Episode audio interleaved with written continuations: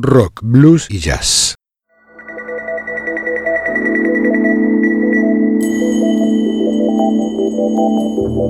Desde algún rincón de una galaxia lejana llega una señal, una conexión inesperada con el futuro, una puerta sin picaporte, una travesía sin mapas ni brújulas.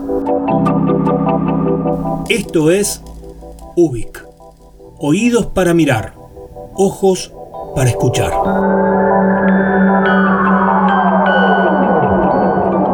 Soy Luis María Palacios y estamos en Ubik, un programa de radio donde nos dejamos llevar por los laberintos con la convicción de estar creando nuestra propia salida. Porque es lunes y son las 22 horas, en el Señor Vivachi Radio Online comienza Ubik, lo que fue y será.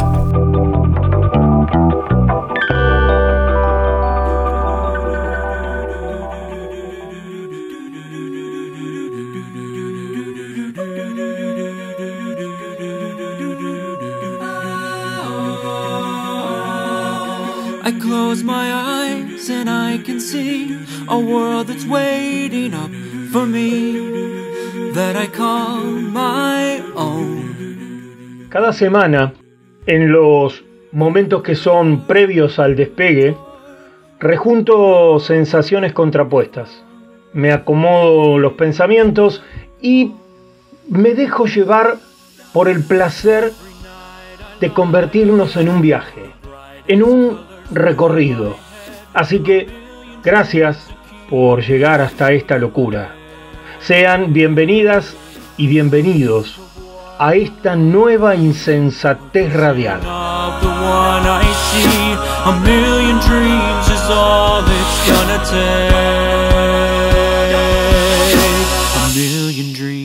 Todo tiene una voz. El escritor, la actriz, este deportista o aquella escultora, un skater, una pintora, un bailarín. Cada personaje tiene su voz. Cada imagen, cada sonido irradian la suya. Un programa de radio o el relato casual de una anécdota, un crudo testimonio, un chisme pasajero, un instrumento musical o una canción. Todo tiene su propia voz, única, auténtica. Drink champagne with kings and queens. The politicians praise my name. Estamos rodeados y abrazados por las voces, las que cuentan, las que muestran, las que susurran, las que incitan, las que claman.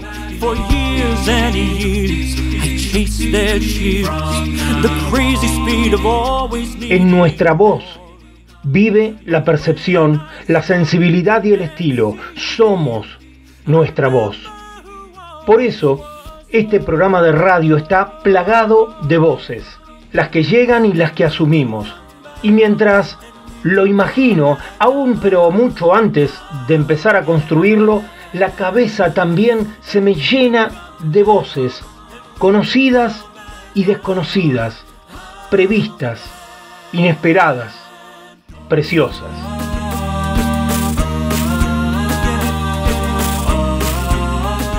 ¿Y vos? ¿Cuál es tu voz?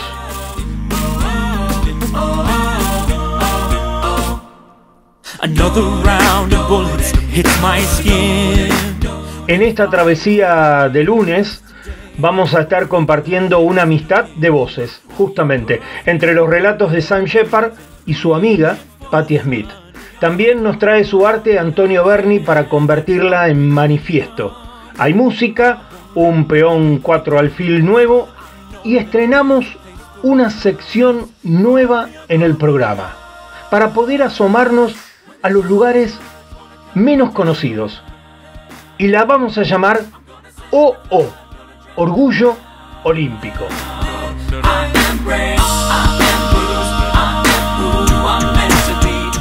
Esto es Ubik, un planeta de decires, de voces, buscando a los que vendrán.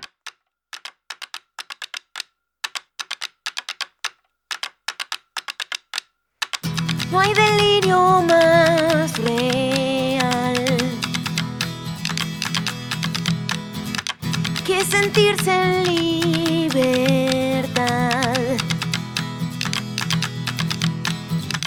Voy cargando siglos de ansiedad desde otra vida.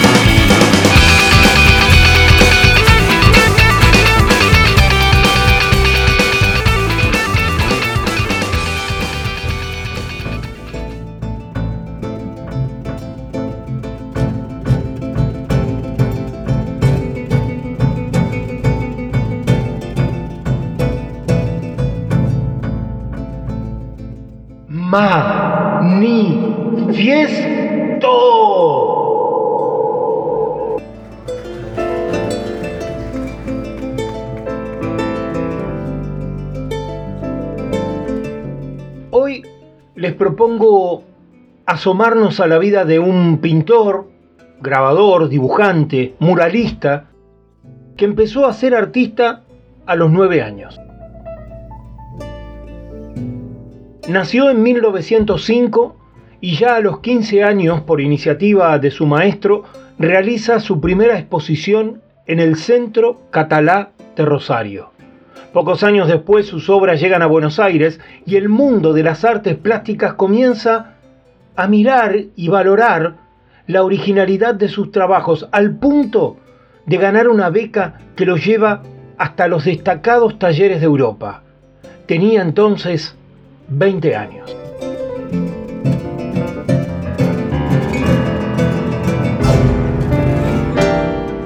En 1930 regresa a la Argentina y comienza a virar hacia una poética pictórica más realista e involucrada con una mirada crítica, con auténtica preocupación por la realidad social.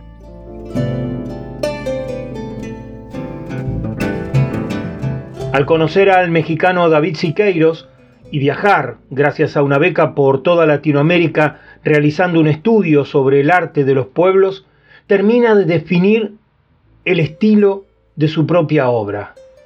Antonio logra encontrar la predilección por las obras de gran tamaño, por un muralismo que se convierta en una crónica de los conflictos en las clases populares.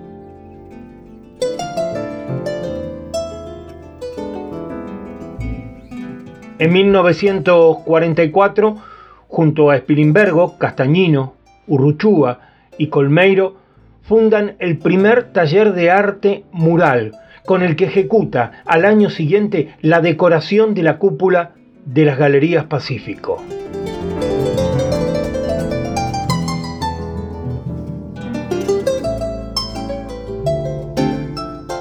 Antonio Berni, unos años después, realiza una serie sobre las migraciones internas de nuestro país, que se convierte en una cruda crónica de las poblaciones más humildes en Chaco y Santiago del Estero.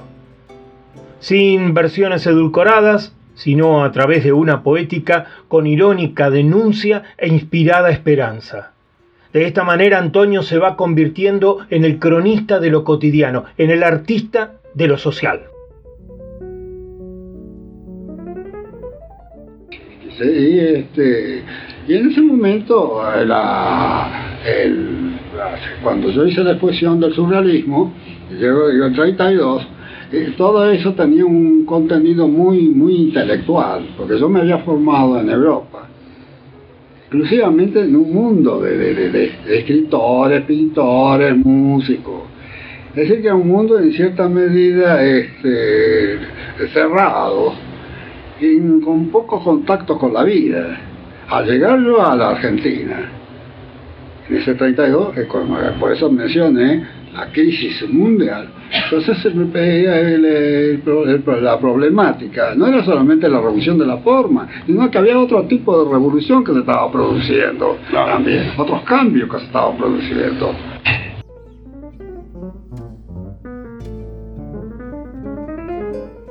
De ahí en todo eso está la magia que el artista debe descubrir. Porque la magia que existe en el mundo circundante se puede dar en, el ámbito aparentemente más intrascendente. a mí me caso pues, eh, que andando por una calle sin importancia, vulgar, yo le encuentro, le, le descubro una magia, por ejemplo, a eso. ¿Dónde está?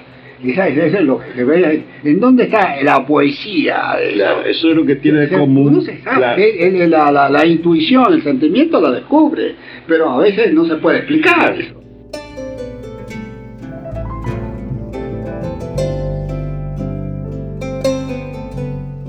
Ambientaciones multimedia, elementos del realismo fotográfico, collage realizados con todo lo que la ciudad descarta y la villa recoge latas, papeles, pedacitos de madera, bolsas, chapitas, cartones. Bernie construye un mundo personal lleno de significados, en los temas, en los materiales, en los colores, en las técnicas, en las dimensiones y las texturas, incluso creando nuevos significados a través de sus originales personajes.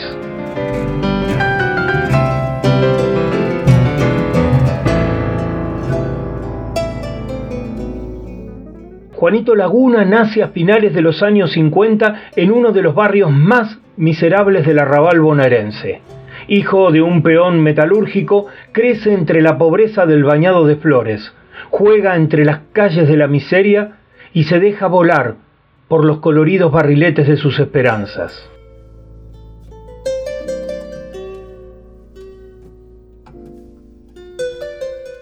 Ramona Montiel es del barrio porteño de Pompeya joven, bonita. Ramona sobrevive cosiendo, es costurera y no se acostumbra con su destino. La seducen los lujos y las promesas falsas de vidas mejores. Es la amante protegida de un selecto grupo de amigos poderosos e influyentes. Un marinero, un general, un embajador, un obispo o un criminal.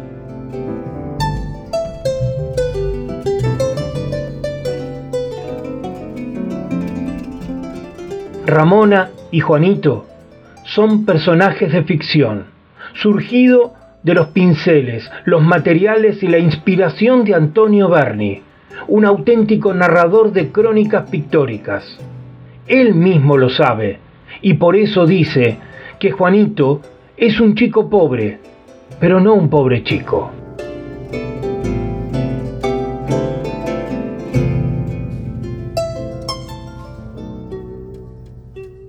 Antonio Berni, la voz de nuestro manifiesto.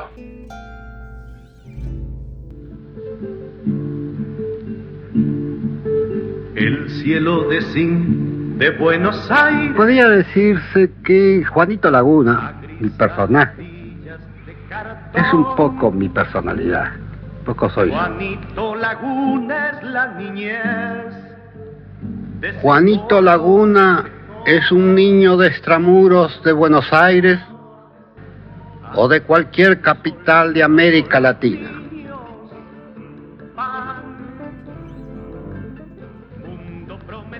¿Y por qué el collage o pegamento y no lo exclusivamente pintado con pincel en el tema de Juanito? Porque de esta manera logro una mayor intensidad expresiva. Esos materiales son equivalentes a su ámbito habitacional. Los materiales con que hago mi obra no lo busco muy lejos de su barrio.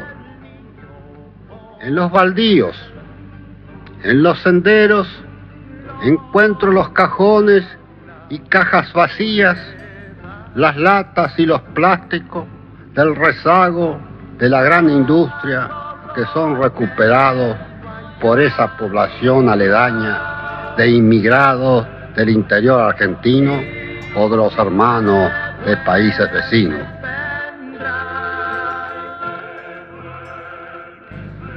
Juanito Laguna forma parte de una narrativa hecha con elementos de su propio ámbito.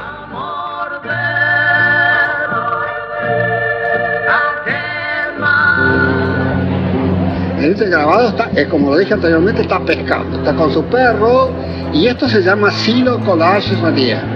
Silo se llama porque hay, es trabajado en, en plancha de madera. Collage, o sea, pegamento, porque hay elementos pegados, como todo esto que son piezas de matricería. ¿no? Y, relieve porque en, en algunos, no en este específicamente, tiene una, una, un, como un bajo relieve, digamos, una altura, este, un espesor.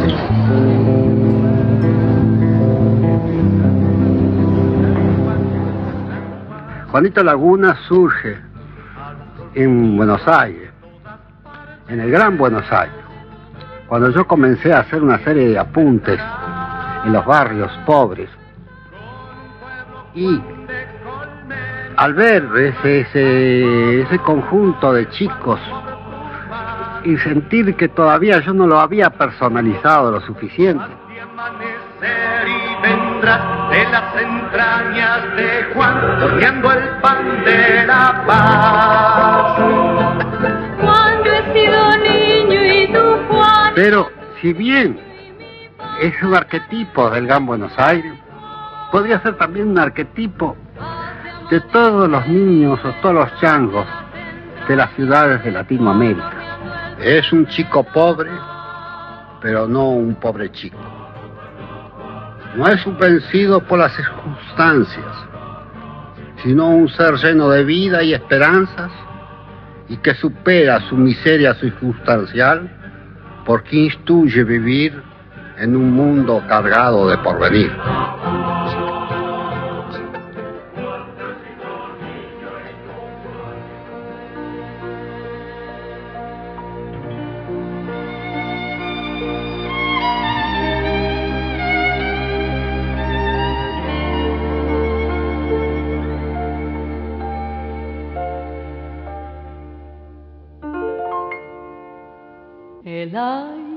Calienta las calles de enero, la tarde tendida se quema de sol y salen los pibes, pelota y potrero, gritando al lejos el último gol.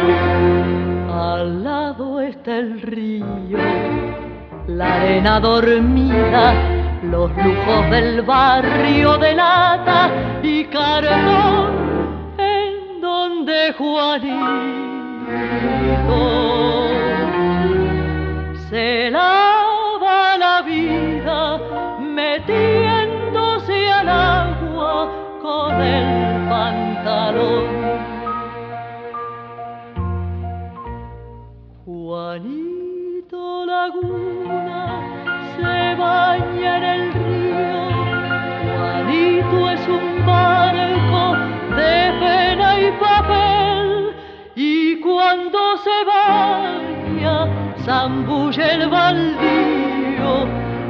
alma del barrio se moja la piel. Juanito Laguna se baña en el río y el río desnudo se baña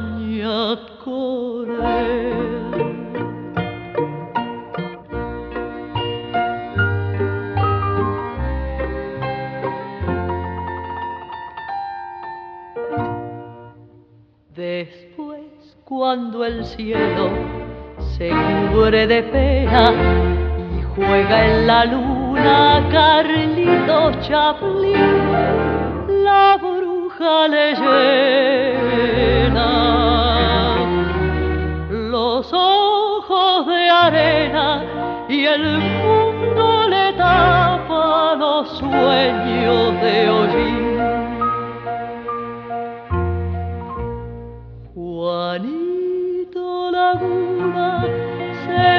Baña en el río. Juanito es un barco de pena y papel.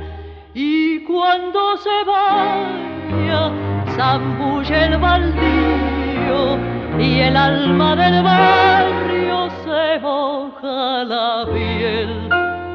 Juanito Laguna se baña en el río y el río desnudo se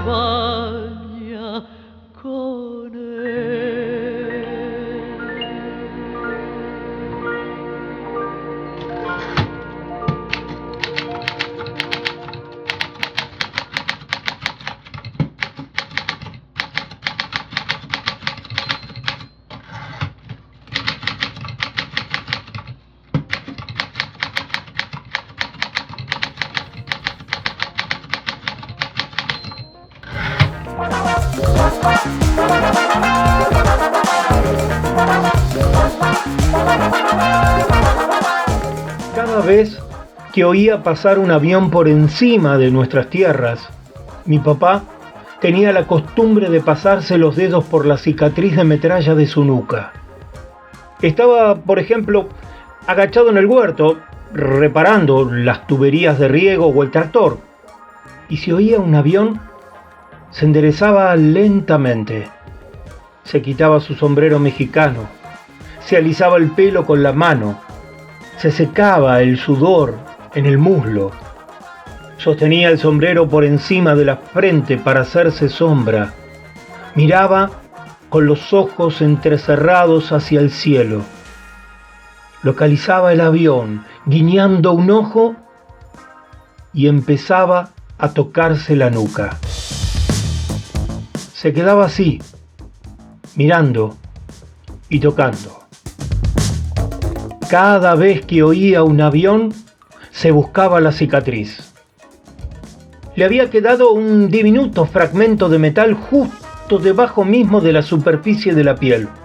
Lo que me desconcertaba era el carácter reflejo de este ademán de tocársela. Cada vez que oía un avión se le iba la mano a la cicatriz de la nuca y no dejaba de tocarla hasta que estaba absolutamente seguro de haber identificado el avión. Los que más le gustaban eran los aviones a hélice, y esto ocurría en los años 50, de modo que ya quedaban muy pocos aviones a hélice. Si pasaba una escuadrilla de P-51 en formación, su éxtasis era tal que casi se subía hasta la copa de los árboles. Cada identificación que daba, señalada por una emocionada entonación especial en su voz. Algunos aviones le habían fallado en la mitad del combate y pronunciaba su nombre como si les lanzara un salivazo. En cambio, mencionaba los B-54 en tono sombrío, casi religioso. Generalmente solo decía el nombre abreviado, una letra, un número. B-54, decía, y luego, satisfecho, bajaba lentamente la vista y volvía a su trabajo. A mí me parecía muy extraño que un hombre que amaba tanto el cielo pudiera amar también la tierra.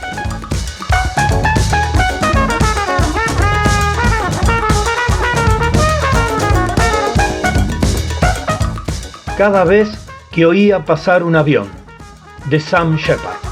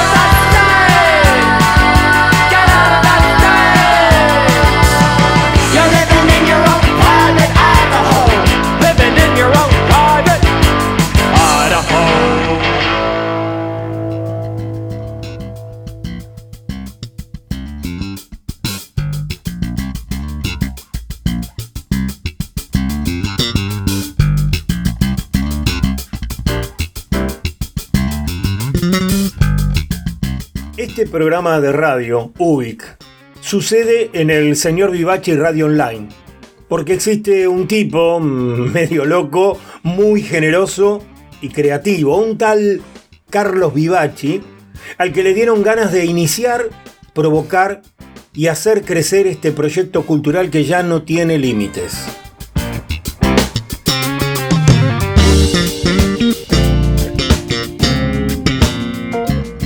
Una radio sostenida por la intensa participación de los oyentes y por las colaboraciones de quienes llegan hasta esta página y dejan su aporte solidario para que el señor Vivachi Radio Online siga existiendo. Por eso, a todos ustedes, muchísimas gracias.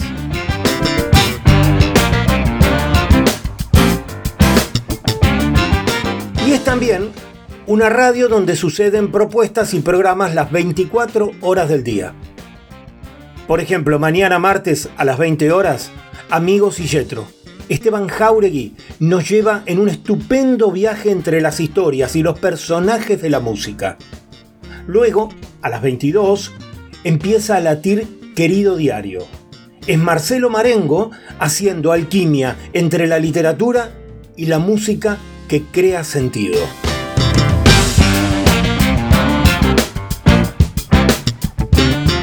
Los miércoles sucede que a las 20 horas llega Nuevos Aires.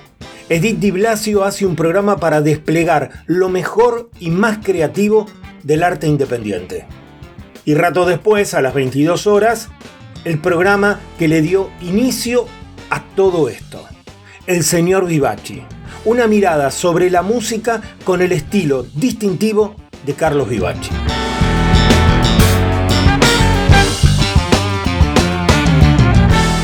Cuando llega el jueves y son las 22 horas, llega también Mariano Bertaccini, el comandante Energía, que viene a deleitarnos con B y B, baterías y vinos. Un estilo exquisito para saborear lo mejor de la mejor música.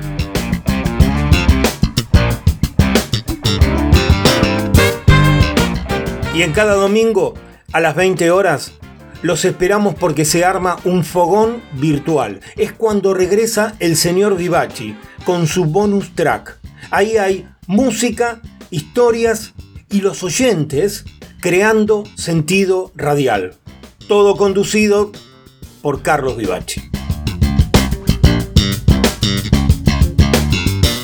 En fin, no importa en qué día, cuando vos quieras, cuando vos elijas, en el señor Vivachi estamos haciendo una radio sintonizada con las emociones.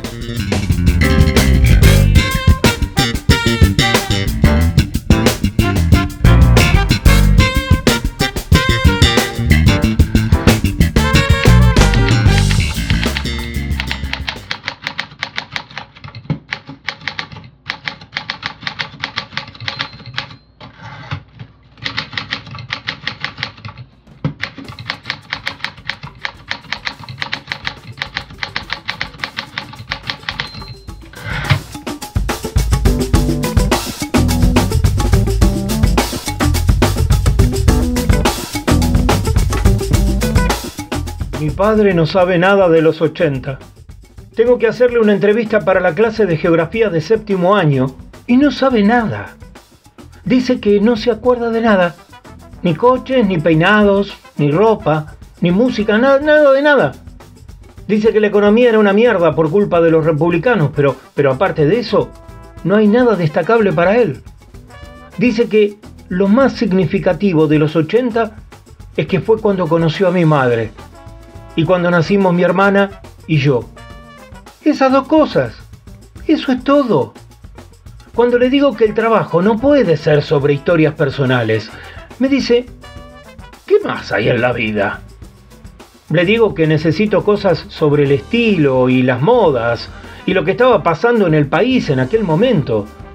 Y él dice que nada de eso tiene que ver con la realidad que la realidad es un asunto interno y todo lo demás es superficial y es una mentira como las noticias.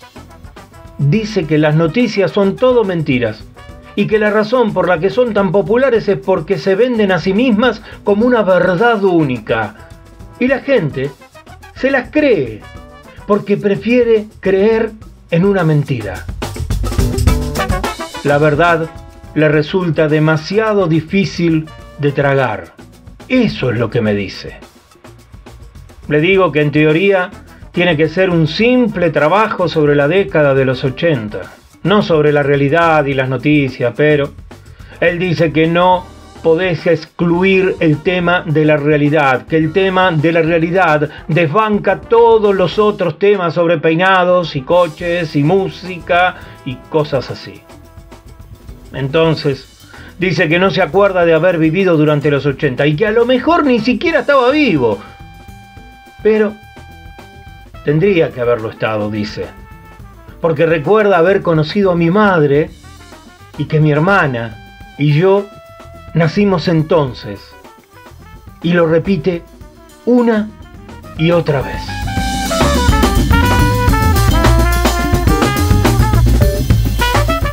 Un trozo del muro de Berlín, de Sam Shepard.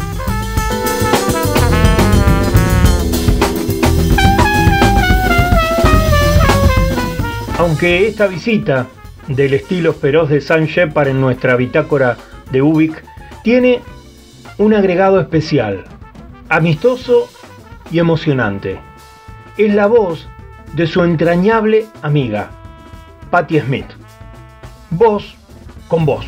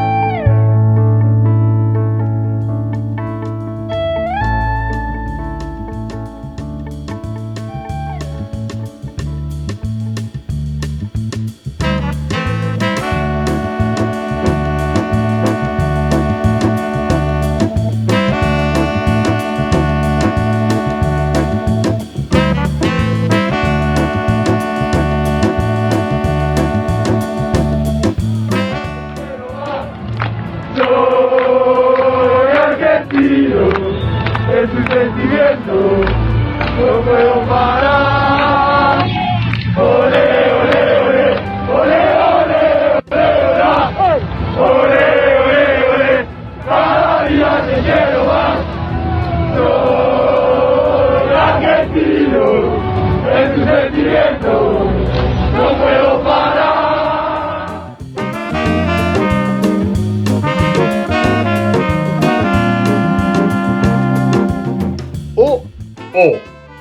Orgullo Olímpico. Estamos comenzando un suceso deportivo de los más relevantes. Desde hace unos días empezaron los Juegos Olímpicos de Tokio 2021. Y a partir de la pasión que despiertan tantos deportes y miles de deportistas, se me ocurrió crear OO, Orgullo Olímpico. Es decir, un espacio dentro de UBIC para poder asomarnos al lugar menos conocido de los olímpicos, las personas, esos seres humanos que viven, sienten y existen más allá de los resultados que puedan obtener.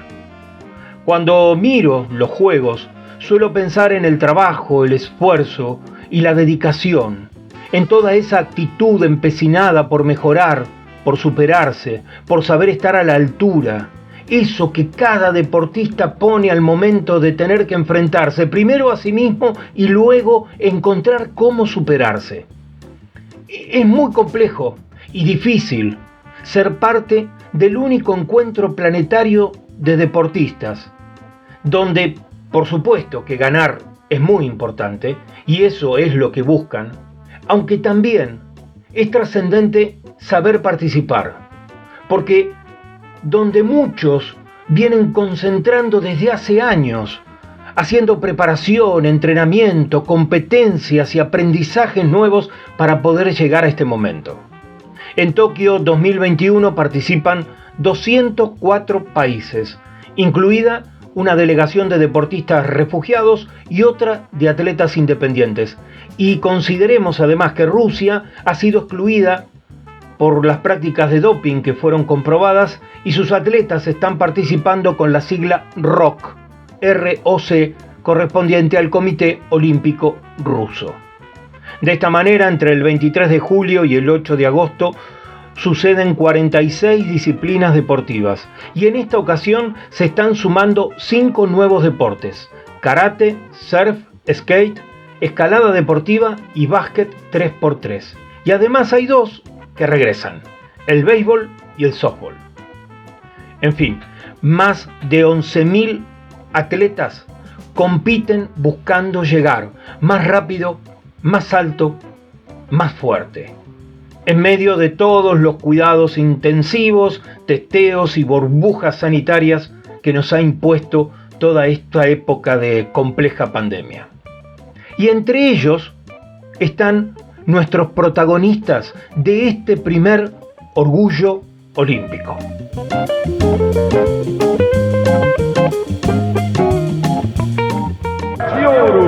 e campeões olímpicos, representando a Argentina, Santiago Lange, Cecília Carranza.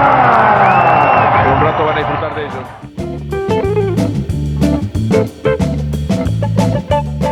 Cecilia Carranza nació en Rosario el 29 de diciembre de 1986 y se enamoró del deporte acuático gracias a Pancho, su papá, quien la llevaba junto a sus hermanos al Yacht Club de Rosario. Aprendió jugando y a los seis años comenzó a participar en la categoría Optimis. Y aunque no lograba buenos resultados, recuerda, sí con alegría, el entusiasmo que ponía por navegar, por ser parte de un equipo, sintiendo toda esa mística que transmite el deporte. Ella es la menor de cuatro hermanos y comenzó a entender la competencia a los 14 años, cuando un día, sin viento, para poder practicar Optimis, le ofrecieron una embarcación de otra categoría, Laser, y empezó a descubrir que tenía condiciones y que además era bien valorada por lo que estaba haciendo. En 2004, durante los Juegos Olímpicos de Atenas, Cecilia estaba en su viaje de egresados y recuerda el deseo por volver más temprano del boliche para quedarse viendo las regatas en su habitación del hotel, sin imaginar todavía lo que estaba por hacer. Entre 2005 y 2008 se fue a competir a Europa, mientras vivía trabajando en una escuela de vela y navegando en cada momento libre. Sin experiencia, casi sin apoyo económico, con más coraje que organización, llega a los Juegos Olímpicos de Beijing 2008 para descubrir que con el talento y el entusiasmo no alcanza.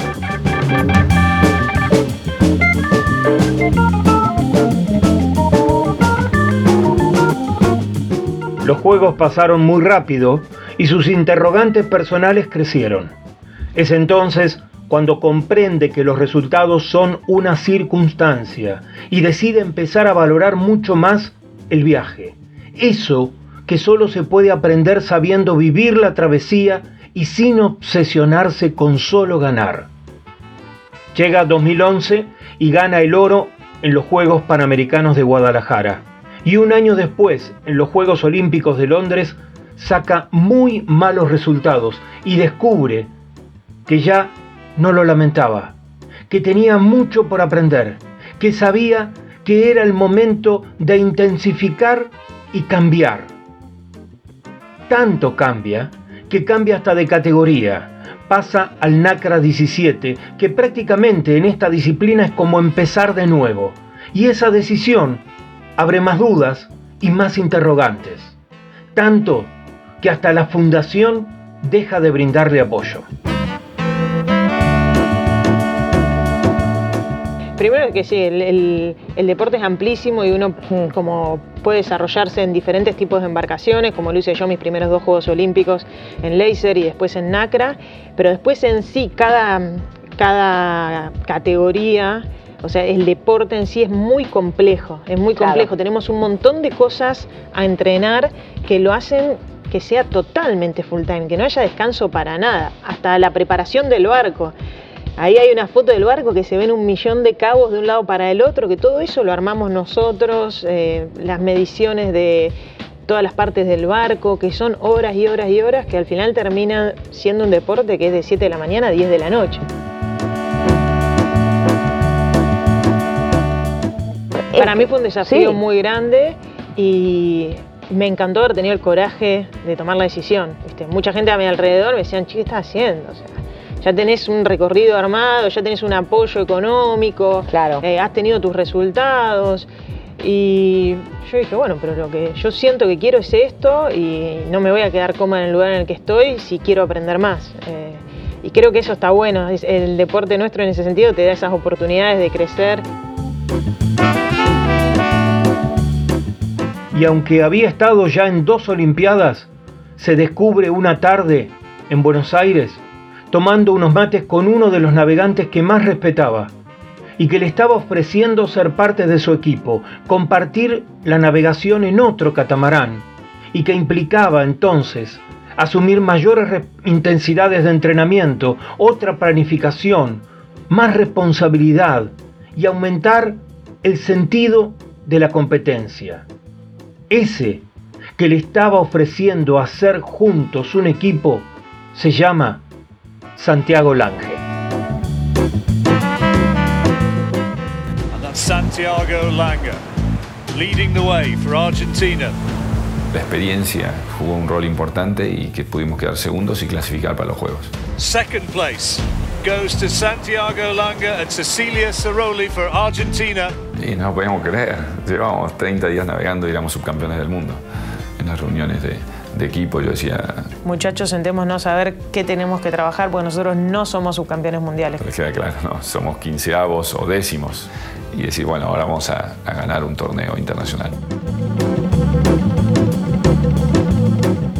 Santiago Lange nació en San Isidro un 22 de septiembre de 1961 y desde chico su pasión se resuelve navegando. Él mismo declara amar estar en el agua porque lo conecta con lo mejor de sí mismo y lo impulsa a enfrentar cualquier desafío. A los cinco años flotaba con su chinchorro detrás del velero familiar y unos años después recibió como regalo de Navidad su primer barco de la clase Optimis para principiantes. Su padre Enrique lo había armado especialmente para él, aunque al poco tiempo Santiago lo desarmó para modelarlo a su propio gusto. Tenía entonces 8 años. A los 15 años es campeón nacional de Argentina en la clase Optimis y a partir de ahí su mayor aprendizaje es entender de qué se trata esto de vivir y competir. Estudia arquitectura naval y en 1983 comienza a trabajar con Germán Frers hijo, uno de los mejores diseñadores navales del mundo. Y tres años después funda su propia compañía, empresa Lange Internacional, donde desarrolla nuevos diseños de veleros que se exportan a más de 40 países y que cosechan nueve títulos mundiales, entre otras más destacadas competencias.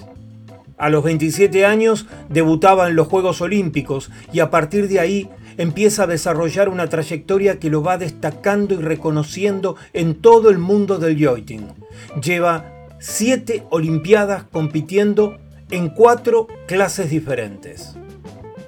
Tenacidad, pasión, dedicación, trabajo en equipo, planificación a largo plazo y una constante superación le permiten a Santiago alcanzar y superar los objetivos que se propone, incluso en las situaciones más extremas. Ganar una competencia en la clase NACRA 17 es una tarea muy ardua, compleja, y solo se logra por la sumatoria de puntos luego de correr varias regatas. No es una carrera, es una trayectoria la que está en juego. Pocos meses antes de los Juegos de Río en 2016, exactamente el 22 de septiembre de 2015, el día de su cumpleaños número 54, Santiago entra al quirófano para estirparle un cáncer en los pulmones. Él mismo reconoce que primero se preguntaba por qué le estaba pasando eso justamente a él, para luego empezar a querer averiguar para qué le estaba pasando y cómo iba a hacer para salir fortalecido de eso que le estaba ocurriendo justo cuando estaba tan cerca de sus sueños. Diez meses y 25 días después, junto a Cecilia Carranza, ganaban la medalla de oro en los Juegos Olímpicos de Río 2016. Una mala largada para los chicos, lamentablemente. Eso significaba que teníamos que dar una vuelta a 360 grados. Nunca habíamos entrenado una penalización. La hicimos pésimo. Eso nos hizo largar últimos. Argentina coming into this race in the lead in gold medal position now out of the medals altogether. Y ahí Ceci me hace un chiste, me dice, Viejo hace magia. Y Santi me dice, sí, sí, si esta no sale bien, creo que estamos haciendo magia. Argentina came through in sixth. So Argentina have now moved back into the gold medal position. estábamos navegando tan bien que nos dio la posibilidad de ir terceros. Le digo, Santi, no pasamos. Sí, pero nos vamos a meter, no pasamos. Y Apretamos demasiado fue un error. Están ahora, uh, penalidad. yo decía, Santi es para nosotros. No, Santi me quería mentir hasta a mí. Y ahí es cuando nos penalizamos por segunda vez. El australiano era el primero y el neozelandés era el segundo. I think that's gold to Australia. Argentina come over the line. Have they done enough? We just look at the scoreboard. Como quedamos sexto, pensé que habíamos perdido todas las medallas. Me quería matar. Y hasta que vi a nuestros entrenadores venir, They don't know. They don't know. Nos acercamos gritando, es oro, es oro, es oro.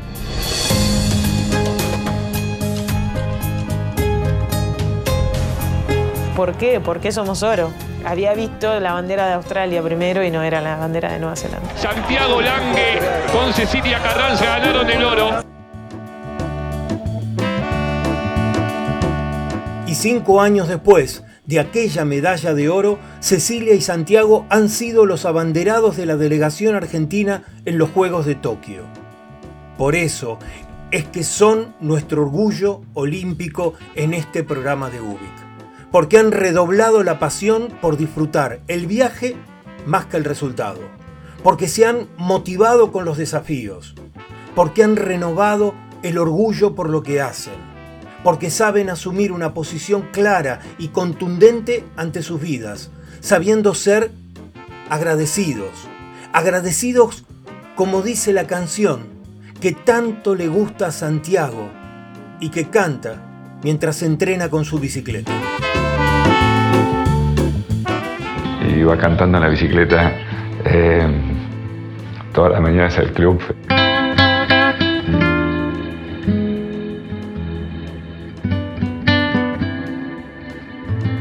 Sentir la sensación de que cuando uno dice la frase gracias a la vida, nada, cosas sencillas como esa, se me caen las lágrimas. Gracias a la vida me ha dado tanto, me dio dos luceros que cuando los abro, perfecto distingo lo negro del blanco y en el alto cielo su fondo estrellado y en las multitudes el hombre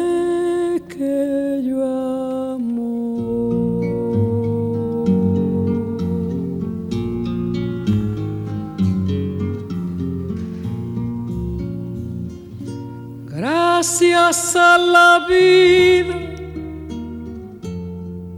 que me ha dado tanto, me ha dado el sonido.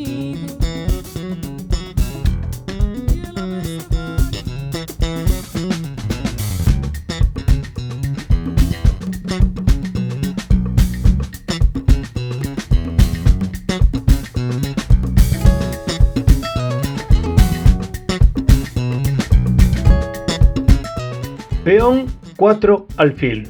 Una jugada sencilla.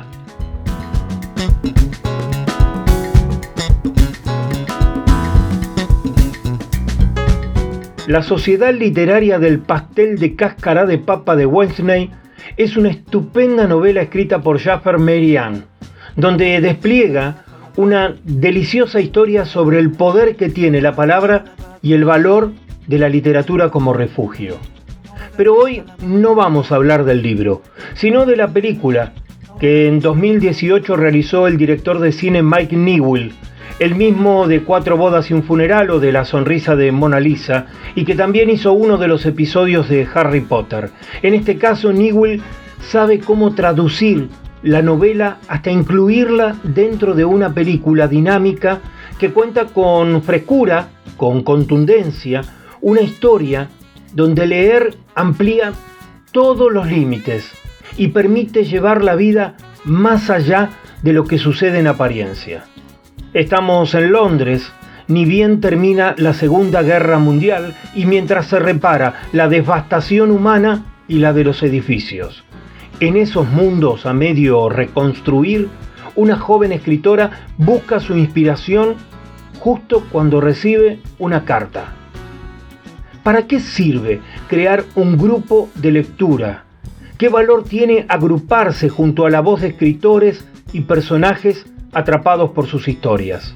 ¿Por qué la isla de Guernsey es un pequeño enclave en el Calán de la Mancha donde puede cambiar la trayectoria de todos estos acontecimientos?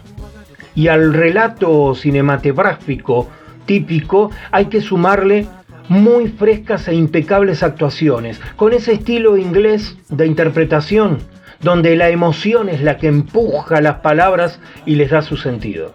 En fin, la sociedad literaria del pastel de cáscara de papa de Worsley en peón 4 alfil. Una película llena de luces, de tonos, de sutilezas. Está en Netflix y se encuentra también fácilmente en las redes. En el grupo de Facebook de Ubic Radio les dejo el tráiler y además tenemos algunas chapas. Porque ya que estuvimos compartiendo la historia de Cecilia Carranza y Santiago Lange, les voy a compartir tres links con entrevistas y los relatos de vida de nuestros protagonistas del orgullo olímpico de hoy. Es una forma, creo yo, de verlos, de entenderlos, de estar un poco más cerca y de poder entender un poco más de qué se trata esto de la humildad, pero en medio de la grandeza. Espero que ojalá les guste, ojalá lo disfruten. Peón 4 alfil. Una jugada sencilla.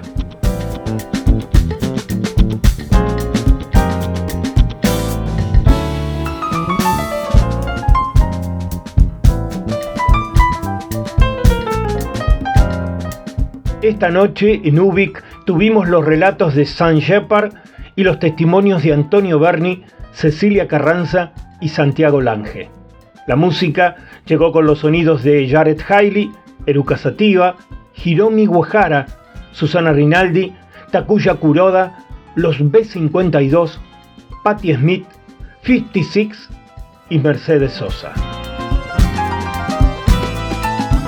Muchas, muchísimas gracias por venir a Ubik, por ser parte del señor Vivachi y por sostener este coraje de querer ser mejores. Buenas noches y buena vida.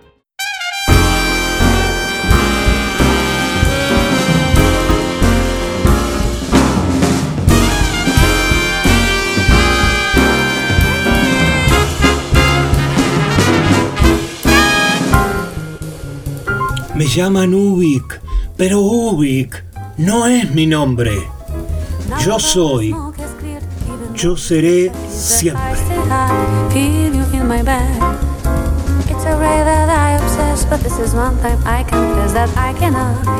Hasta acá hemos sido apenas un indicio perdido en el universo. Muchas gracias por estar ahí y viajar conmigo en este programa. Nos quedamos flotando en el aire hasta reencontrarnos en el próximo capítulo o navegando las redes. Y no te olvides, estás invitado a sumarte a cada programa de este oasis radial llamado El Señor Vivachi Radio Online.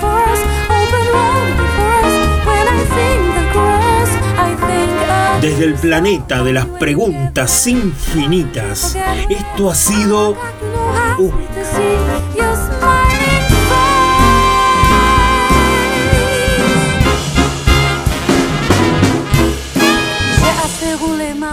buena vida, cuídense y hasta la próxima. lâche prise. Faire confiance en son destin sans faire de trop grands calculs et puis sourire devant les surprises. Tout ce temps sublime, tu vois très Uy, bien de quoi lo que fue y será. mon chéri. La vue